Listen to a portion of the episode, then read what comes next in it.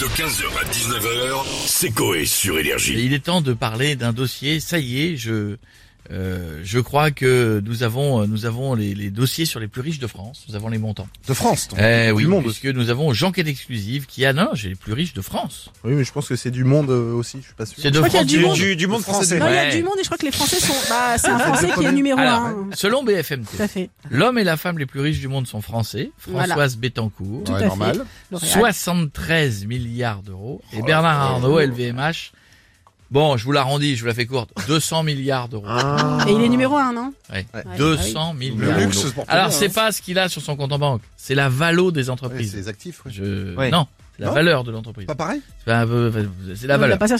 C'est globalement, euh, globalement tout ce que ça vaut. euh, Si on devait, s'il devait aujourd'hui revendre, euh, ça vaudrait ça. Et lui, il a combien, on sait pas Bah. À lui il doit, Non, il doit il est être, à, malheureux, il doit être à gars, l'aise. Hein. Je pense, euh, aux dernières nouvelles, 43 000 euros sur un PEL. Ah, putain Mais euh, Il économise. euh, Il économise Bernard Arnault. Il, 3%, va doucement. euh, voilà. Eh bien, écoutez, il est temps d'en savoir plus. Voici l'enquête de notre journaliste à nous, Jeanquête exclusive.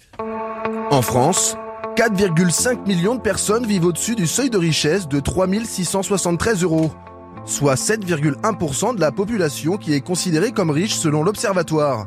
C'est même si- 7,1% de la population qui mettent des doudounes jaunes Ralph Lauren en soutien aux gilets jaunes, car oui, la taxe carburant touche aussi le kérosène du jet et fait chier d'aller à Humber à Sabarth cet été. Les riches de France, une enquête signée Jacuzzi. Être riche, c'est aussi, c'est aussi faire la fête. Comme Gaëtan Emmerich, patron d'une start-up dans le développement des climatiseurs en Alaska. Et oui, en raison du réchauffement climatique, les habitants d'Alaska installent des clims dans leurs igloos pour éviter que ça fonde. Gaëtan Emmerich se fait donc de l'argent. L'affaire est florissante puisque ce dernier s'est payé un viglou.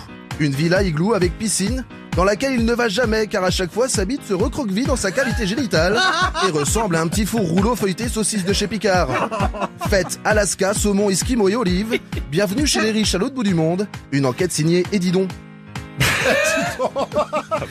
Être riche, euh, Monsieur Jeanquette exclusive, ça attire aussi les mauvaises personnes. 100 jours avec les michetots de la Côte d'Azur. Nous avons... Nous avons suivi Marjorie Michetot depuis deux ans à Cannes. À 17h, injection d'acide hyaluronique dans la lèvre inférieure. Puis 17h30, c'est la lèvre supérieure.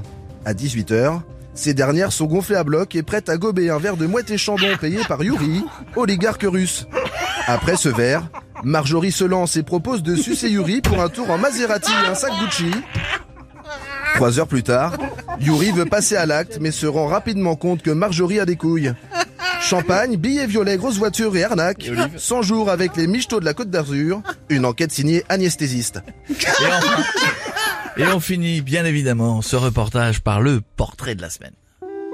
Dans le portrait de la semaine, Romuald Dumas, devenu ultra riche après avoir inventé les rince-doigts Sandeur framboise pour faire concurrence au citron.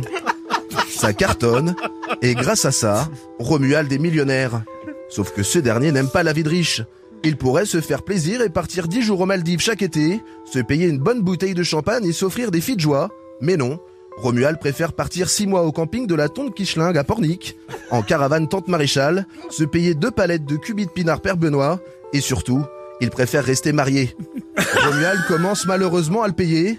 À force de boire de la merde et de rester marié, il cumule depuis deux ans cirrhose et déprime. Il se fait l'intégralité de Camping Paradis tous les jours et souhaite se suicider avec la golfette de Laurent Rournac. C'est le portrait de la semaine, signé Justin Bridou et Rico Chonou.